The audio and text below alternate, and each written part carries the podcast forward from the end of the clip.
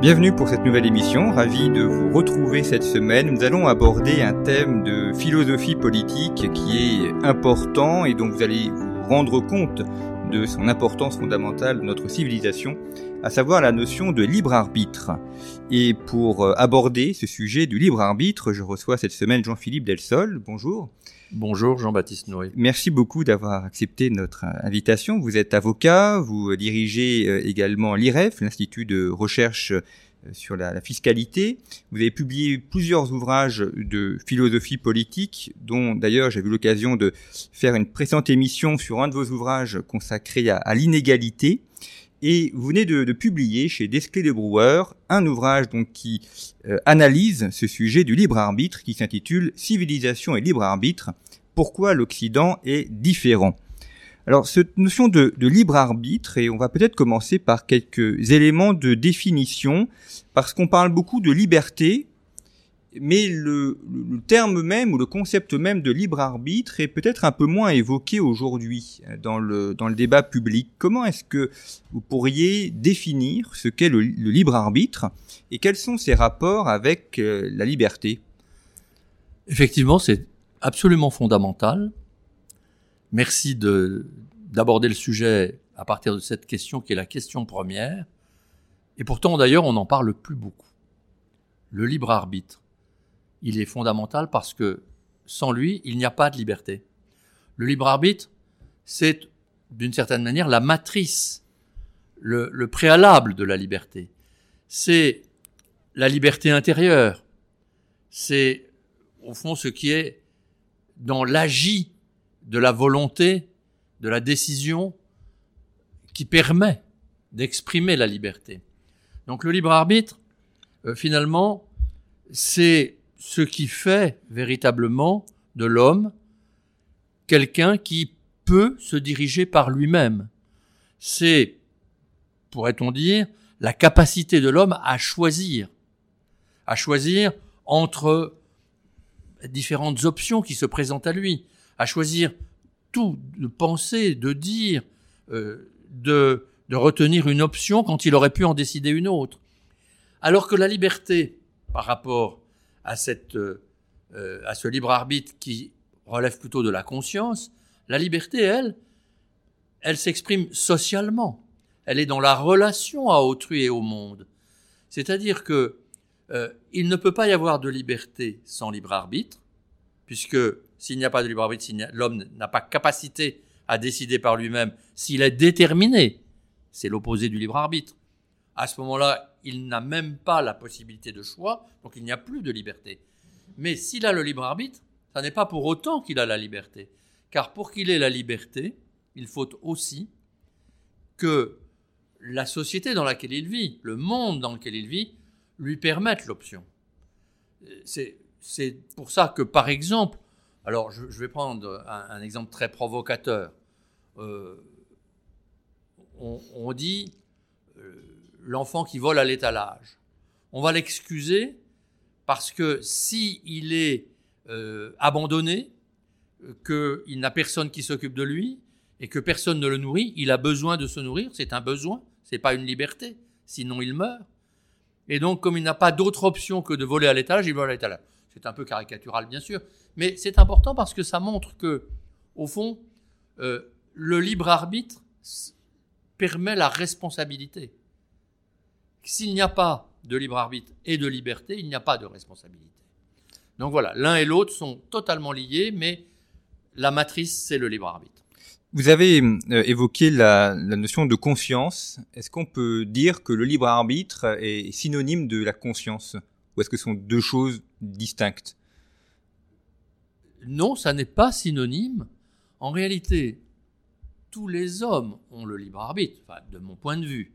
Moi, euh, peut-être une petite parenthèse tout de même préalable, importante. Est-on sûr que le libre arbitre existe? C'est toute la question de cet ouvrage. Non, on n'en est pas sûr. Personne n'est sûr que le libre arbitre existe. Euh, Kant disait, euh, alors Kant n'est pas une référence forcément absolument hors de discussion, mais, mais Kant disait quelque chose d'intéressant. lui qui est finalement l'homme de la raison, qui pense que tout peut euh, se traduire par la raison, se trouver par la raison, et pourtant, dit-il, ah, il y a trois choses que la raison seule ne peut pas donner, ne peut pas livrer.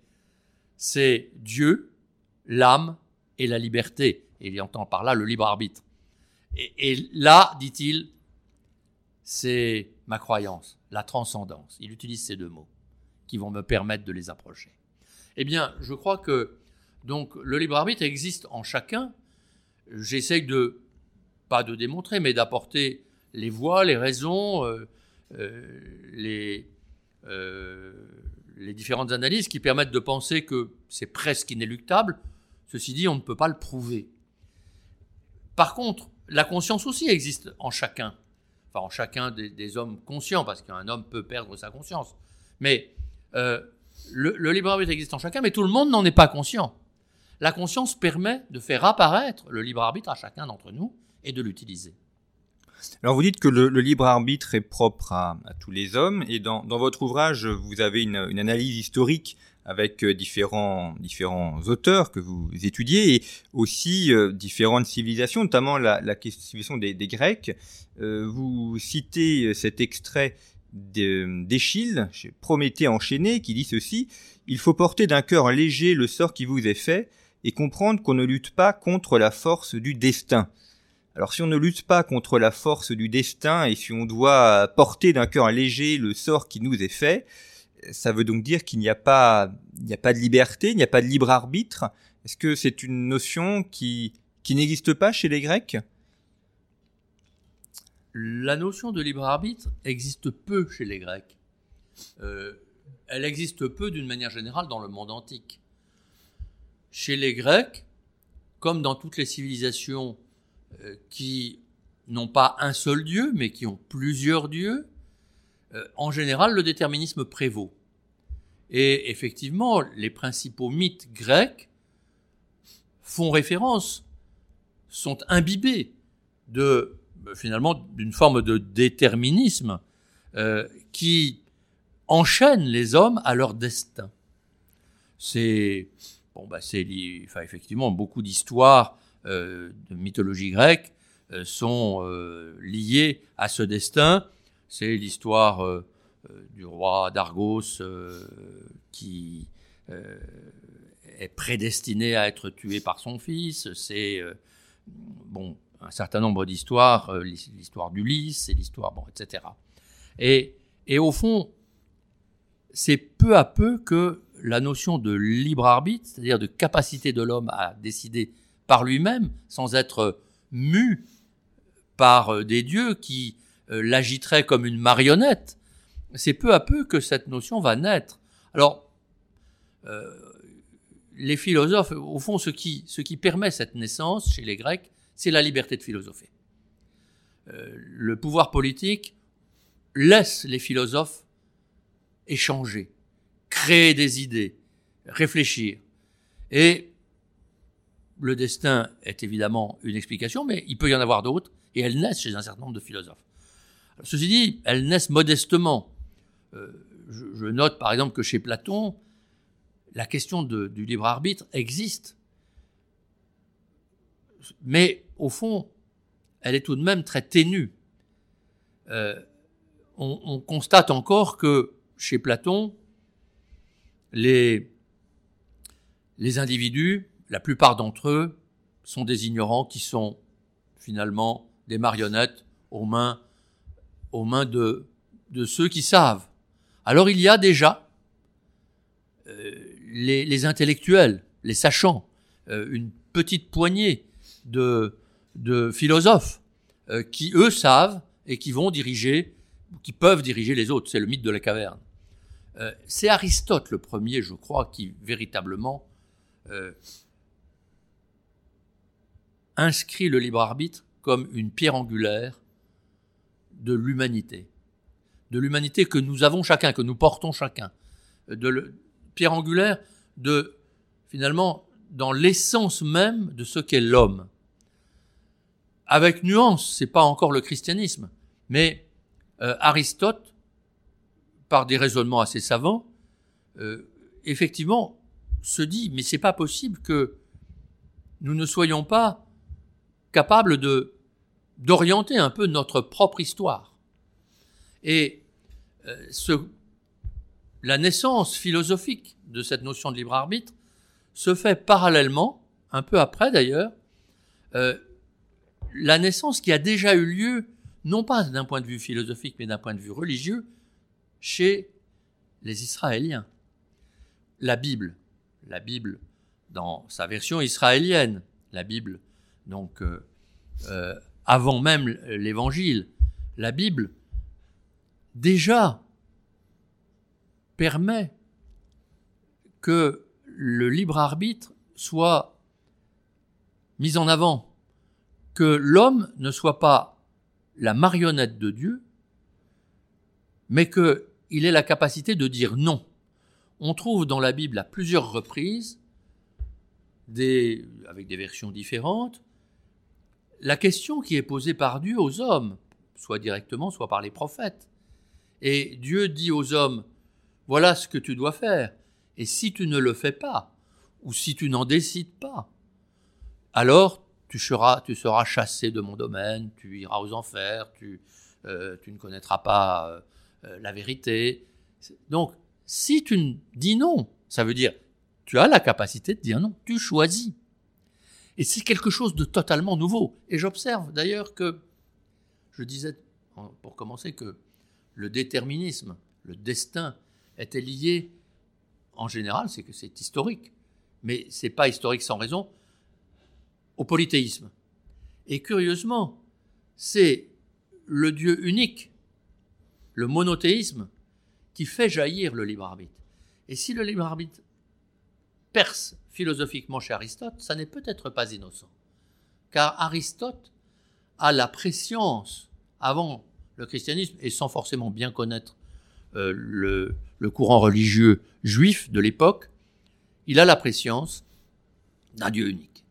Alors justement, dans ce, la manière dont, l'Ancien Testament a, apporté le, libre arbitre, vous citez un extrait du livre de, Ben Sirac, je vais le, lire parce qu'il est euh, véritablement éclairant, c'est le, chapitre 15, à partir du verset 14, il est dit ceci, Au commencement Dieu a créé l'homme, et il l'a laissé dans la main de son conseil. Si tu le veux, tu garderas les commandements, être fidèle dépend de ton bon plaisir, il a mis devant toi le feu et l'eau, du côté que tu voudras, tu peux étendre la main. Devant les hommes sont la vie et la mort, ce qu'il aura choisi lui sera donné. Alors là, on est euh, très très loin, même à, l'opposé du texte précédent d'Échille. Euh, Dieu crée l'homme et il dit à l'homme, euh, bah, tu, choisis selon ton bon plaisir et, tu en subiras les conséquences, évidemment, puisque libre arbitre et liberté aboutent aussi aux conséquences. Mais enfin, l'homme est libre d'étendre la main où il veut et de choisir entre la vie et la mort. On le trouve dès le, début de l'Ancien Testament. Euh, finalement, Abel et Caïn sont des hommes libres, de même que Adam et Ève étaient des hommes libres. Euh, Adam et Ève auraient pu écouter le, conseil de Dieu de ne pas toucher à l'arbre de la connaissance et ils ont été libres de le faire. Dieu leur avait laissé la liberté de le faire. Et Ben Sira, qui est un prophète euh, beaucoup plus proche de nous, il, sauf faire de ma part, c'est le deuxième siècle avant Jésus-Christ, euh, Ben Sira, effectivement, synthétise tout cet enseignement prophétique depuis euh, l'origine de l'Ancien Testament, et c'est un enseignement qui donne totalement sa liberté à l'homme par rapport à Dieu, un enseignement que Jésus va reprendre et amplifier. Car le Nouveau Testament, le message christique, va lui apporter tout de même de manière encore plus importante, plus, euh, plus profonde, euh, ce, euh, ce message que l'homme est libre, mais que sa liberté est de rechercher la vérité. Alors, la semaine prochaine, dans la seconde émission qu'on qu'on traitera le sujet, on montrera les, les conséquences euh, du, du, libre arbitre, que les conséquences qui sont les nôtres pour notre civilisation. Il est vrai que euh, c'est un petit, nous sommes un peu comme une pierre qui, qui baigne euh, dans une eau. On a du mal finalement à se rendre compte parfois des, spécificités euh, de notre civilisation et, de, l'importance que peuvent avoir certaines choses. Mais vous faites notamment remarquer que euh, les premiers chrétiens euh, ont, lutté contre l'astrologie, contre la, la prédestination, contre la notion de transmutation des âmes. Parce que si on a astrologie, si on a prédestination, il n'y a pas de liberté, il n'y a pas de libre arbitre, et, donc ils se sont élevés contre cette idée que les astres pouvaient décider euh, du sort de la vie, ou que les astres pouvaient avoir une influence sur la vie des hommes. Oui, le, la notion de destin qui qu'on trouve dès l'origine des civilisations antiques euh, fait que les hommes sont les jouets de Dieu, des dieux. Euh, mais ceci dit, la question s'est très vite posée quand euh, les, premières sciences ont permis d'essayer de comprendre mieux le monde, et les premières sciences, c'est surtout l'astrologie, l'observation des astres, à partir desquels on pressentait déjà que un certain nombre de mouvements sur la Terre se faisaient. Euh, et donc, à partir de là, à partir de l'observation des astres, les, les, astrologues ont essayé de prédire le destin des hommes. Mais donc il restait dans cette idée qu'il y avait un destin et il pouvait seulement essayer de, de l'annoncer, mais pas de le modifier. Et donc le grand combat du christianisme, il y en a eu plusieurs, mais l'un des grands combats du christianisme durant les premiers siècles a été contre les astrologues, contre l'astrologie euh, quant à euh, son euh, sa croyance dans un destin et un destin qu'elle pouvait prédire au travers du mouvement des astres. Et euh, effectivement, le christianisme euh, a énormément contribué à l'avènement du libre arbitre dans notre civilisation. C'est en ce sens, mais on le dira plus tard, qu'il a finalement façonné une nouvelle civilisation par rapport aux civilisations antiques, parce que en écartant le destin et en faisant apparaître ce libre arbitre, je dis faire apparaître parce qu'il existait déjà. C'est pas parce qu'on ne le savait pas qu'il n'existait pas, mais euh, en le faisant euh, apparaître à la conscience de l'homme, finalement, il fait prendre conscience à l'homme qu'il n'est pas un animal, qu'il est autre, autre chose, quelqu'un d'autre qu'un animal, qu'il est quelqu'un, qu'il est une personne. Et je crois que dans l'apparition de cette notion de personne, euh, il y a tout à la fois, euh, finalement, cette euh, apparition du libre arbitre et cette création précisément d'une civilisation qui ne n'est plus fondée sur la cité, sur l'universel du monde, d'un monde uniforme dans lequel euh, l'homme est presque le semblable de l'animal. Tous sont des jouets des dieux, des dieux qui souvent d'ailleurs sont polymorphes, moitié homme, moitié animal, et euh, que c'est quelqu'un d'unique, l'homme, une personne qui a nécessairement besoin de respect. Et c'est ça qui est fondamental. Alors il y a euh, cette question du libre arbitre qui a été notamment euh, abordée aussi à, l'époque médiévale et euh, vous citez le, un des ouvrages célèbres de Saint Bernard qui justement s'appelle La grâce et le libre arbitre. Je donne une des, citations que vous donnez dans votre ouvrage. Ôte le libre arbitre, il n'y a plus rien à sauver. Ôte la grâce, il n'y a plus rien qui vienne sauver. Nul ne peut donner le salut sinon Dieu, nul ne peut le recevoir sinon le libre arbitre. Donc Saint Bernard est de celui qui justement a essayé de, voir ce lien qu'il y avait entre la grâce et le libre arbitre. On sait qu'il y a des, courants euh, philosophiques qui ont voulu euh, insister uniquement sur le libre arbitre et qui ont retiré toute grâce, et d'autres, euh, au contraire, qui n'ont évoqué que la grâce. On y reviendra un peu plus tard avec Luther et, pas le libre arbitre. Saint Bernard montre la, la connexion, le lien qu'il y a entre les deux. Oui, Saint Bernard est l'un des plus ardents défenseurs du libre arbitre euh, Saint Bernard, pour vous le situer, hein, c'est 11e siècle après Jésus-Christ, une période troublée, difficile, où tout le monde est en guerre contre tout le monde. Il se retire euh, euh, un peu du monde en créant les cisterciens à l'abbaye de Clairvaux pour défendre le salut de l'homme par l'homme. Et Saint Bernard est l'un de ceux qui dit c'est le libre arbitre qui fait que l'homme n'est pas un animal. C'est sa conscience du libre arbitre qui fait qu'il peut s'emparer de son salut. Alors il a aussi cette phrase que je cite, que, que, je trouve absolument magnifique, qui va tout à fait dans le sens que vous dites, bien sûr. Ôte le libre arbitre, il n'y a plus rien à sauver. Ôte la grâce, il n'y a plus rien qui vienne sauver. C'est-à-dire qu'il lit bien les deux. En réalité, l'homme dispose de son libre arbitre, il peut donc faire usage de lui-même comme il l'entend, mais il doit le faire pour se sauver, et pour Saint Bernard de Clairvaux, il ne peut le faire que euh, si Dieu veut bien le sauver. Ça s'appelle la grâce. Alors tout autre est la, position de Luther. Là, on est au, au XVIe siècle, donc euh, quatre siècles plus tard, cinq, euh, où euh, au contraire, il condamne le libre arbitre comme quelque chose qui n'est pas qui n'est pas acceptable pour lui. Donc là, c'est un à la fois une modification philosophique et aussi une modification dans la vision que l'on se fait de, de l'être humain. Tout à fait. Ça, c'est le, le, grand débat euh, finalement de la réforme, qui est un débat qui traîne depuis le début du christianisme. Nous avons dit combien le christianisme s'est emparé euh, du libre arbitre et finalement a fait en sorte que les hommes en soient conscients. Mais il y a des ambiguïtés dans un certain nombre de propos. Déjà chez Saint Paul, qui est un immense saint, certaines phrases laissaient à penser que la grâce pouvait prévaloir sur le libre arbitre, que Dieu, par sa grâce, pouvait finalement décider du destin de certains hommes ou des hommes. De mon point de vue, ces phrases ne sont pas aussi claires que ça, mais une certaine interprétation a permis de les penser comme telles. Cette interprétation, on la trouve d'abord dans un, Saint Augustin tardif. Saint Augustin, 5e siècle après Jésus-Christ, euh, début du 5e siècle.